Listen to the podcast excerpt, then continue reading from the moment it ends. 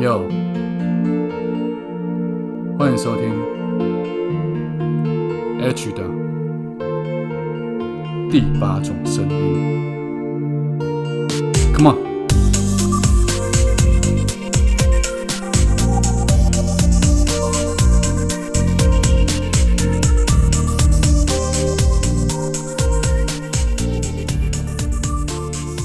嗨，大家早安、午安、晚安。今天要用非常亢奋的声音来跟大家聊这一集，因为为什么呢？因为今天的我心情非常的差，我又遭遇到人生中非常大的一个打击了。不瞒大家说，我的新书是时候该大逆不道了，准备在五月初上市发行。但是我的脸书在近期，从三月份、二月份到四月份，几乎每个月份都被人家检举。因为我回答网友的感情问题，里面会有一些字眼，可能会看起来似乎比较限制级。以前写了好多年都没有被人家检举过，也没有因为这样而遭受到脸书的惩罚过。但是最近密集的、连续的被检举了，然后我也遭受到处罚了。原本以为他的处罚是将我的 po 文会让我的读者可能比较晚看到。就是说顺位排在比较后面。如果我今天 po，可能我的读者会三天之后、四天之后才会看到这篇文章，甚至有可能他们会看不到这篇文章。原本上次我被惩罚的时候，这个被顺延的这个处罚是到下个月，刚好五月初的时候结束。我心里想说还好，五月初刚好我要出版新书，我要宣传我的新书。如果恢复正常了，那至少可以触及到我原本的读者。我不希望我的读者没有办法在第一时间就知道我要发行新书这个消息，或者是没有办法第一手买到我的新书。结果没想到在今天我又被检举了，我又被多延了几天。这次总共加起来将近六十天，也就是说我的脸书要一直到六月初才会恢复正常。耶！这么不舒服的消息，我看到之后，其实我非常的沮丧跟无力。原本十几万的粉砖，现在我发一篇文章出去，可能不到几千个人看得到。对我来说，其实会有一种努力了很多年，但是却不知道为什么忽然被轰了一巴掌的感觉。但是这种事情我不是第一次遇到了，在我的人生里面，好，应该是说在大家的人生里面，不如意事十之八九。今天我们就借这个机会再来聊一聊。我之前提过的，当一个主角的条件到底还有什么是必须拥有的？如果你把你自己当做一部电影在演的话，你是其中的主角，你遇到这种困境，你该怎么办？你的心情、你的心态该如何转换？今天要提的叫做将主力转为助力。在电影《怒海潜将》当中，这是一部老电影，有一个黑人叫小古巴古丁。他是谁呢？他就是 Show Me the Money 啊，在跟 Tom Cruise 在《征服情爱》里面演的那个球员，football 的球员小古巴古丁。他饰演的黑人新兵虽然十分上进，可是却被他的上司 Robert De Niro 视为眼中钉。只因为在这个传统的美国潜将训练学校当中，有着严重的种族歧视，于是小古巴古丁自从一进学校之后。就遭受到各种不平等的刁难，包括了被霸凌、被暗中破坏自己的器材等遭遇。其中有一段剧情是潜将们要毕业前的考试，每个人都要进入到深海之中。如果大家有看过这电影，一定印象很深刻。利用器材去将考试的器具组合完成，可是小古巴古丁他的器材却从一开始就被零散的丢落到海海中。光是要从海中找到各个器材，就已经让他花费掉比一般人更多的时间了。等到他不畏艰难的在海中组合成所有的东西的时候，已经是深夜，而他也被冰冷的海水冻到无法言语。所有一起考试的人，还包括了他的上司，也就是 Robert De Niro，都被他这种勇气跟毅力所折服。于是他最后终于总算是顺利的毕业了。虽然这是一部电影，尤其是在描述不同世界里面的电影，总会在人性这个点上做一个比较大的扭曲或者夸饰。然而，在现实生活中，当你当你自己遇到这样的情况时，能否像主角一样，将这些就是加诸在你身上不平等待遇的因素，当做成另外一种动力呢？如果你本身也有类似的不平等遭遇，但是你克服了，恭喜你，你拥有了第一份成为主角的条件。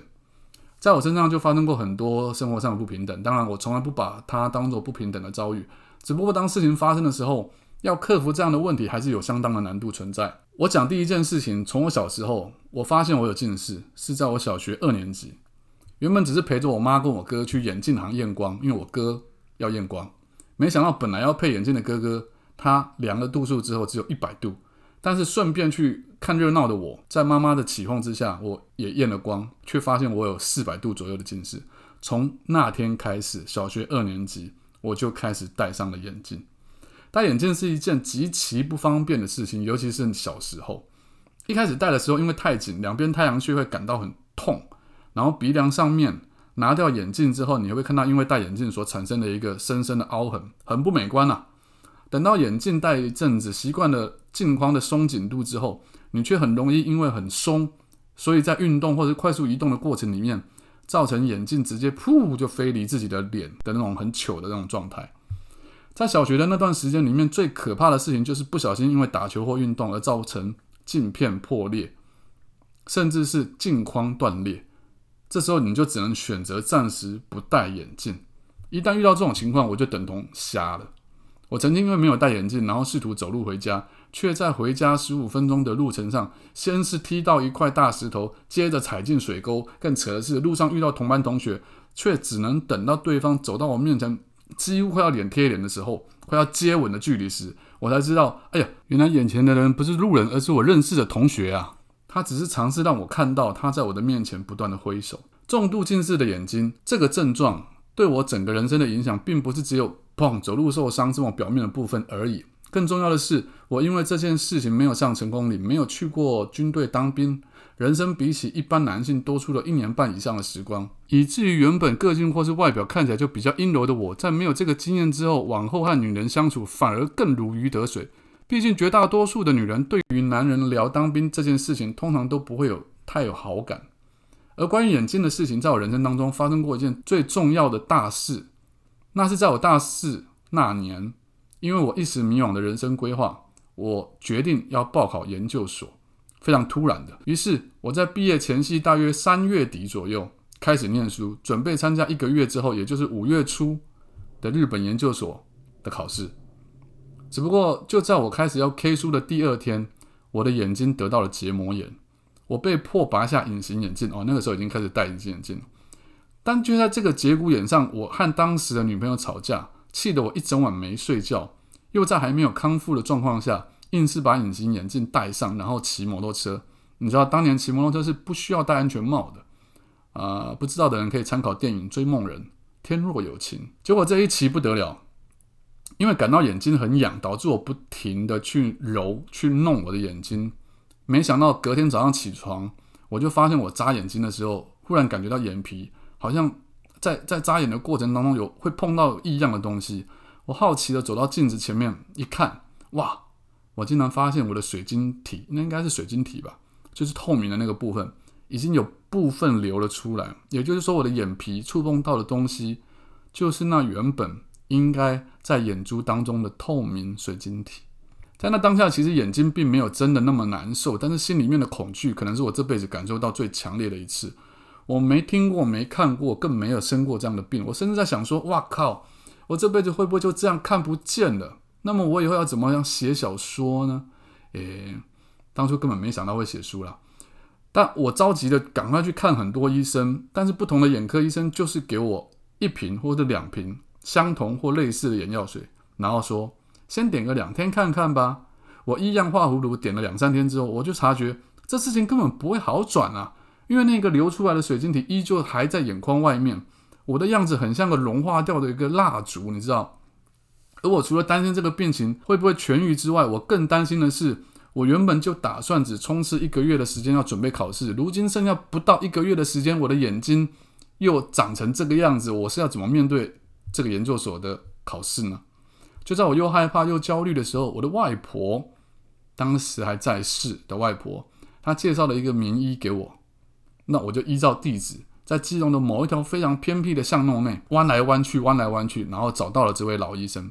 医生外表看起来很像是电影《回到未来》里面那个疯狂博士，你们可以想象得到，就是老老头发都白了。结果更没有想象到的是，他是一位重听到讲话。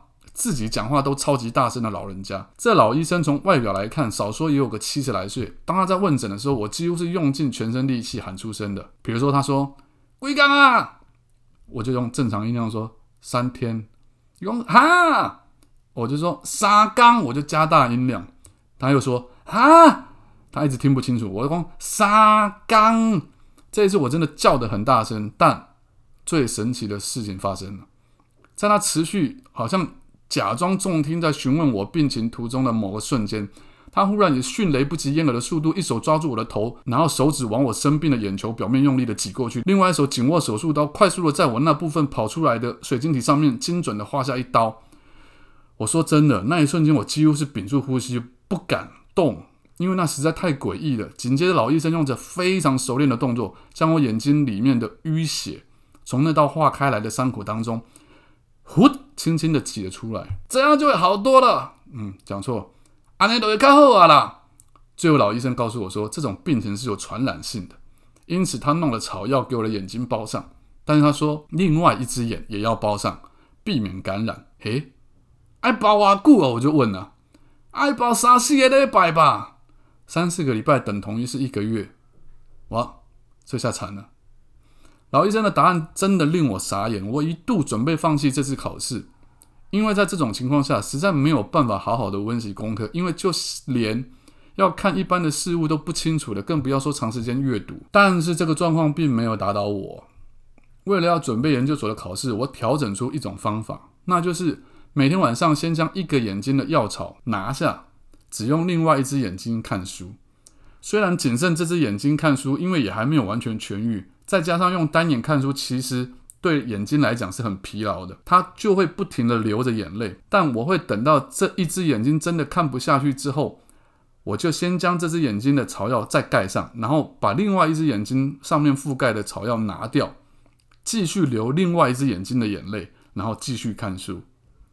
我承认那是一段非常难以度过的日子，不但连日常生活都很有问题，而且。我没有看书的时候，我的两只眼睛都是把草药包在脸上的，那种看不到东西的绝望感，你们没有尝试过的人可能没办法体会，会在心中造成极大的压力，导致于你无法专心在书本当中。只是当我最后熬过来之后，我更加了解到每一个人，包括我自己，在面对重大挫折的时候，我们该用什么样的心态面对。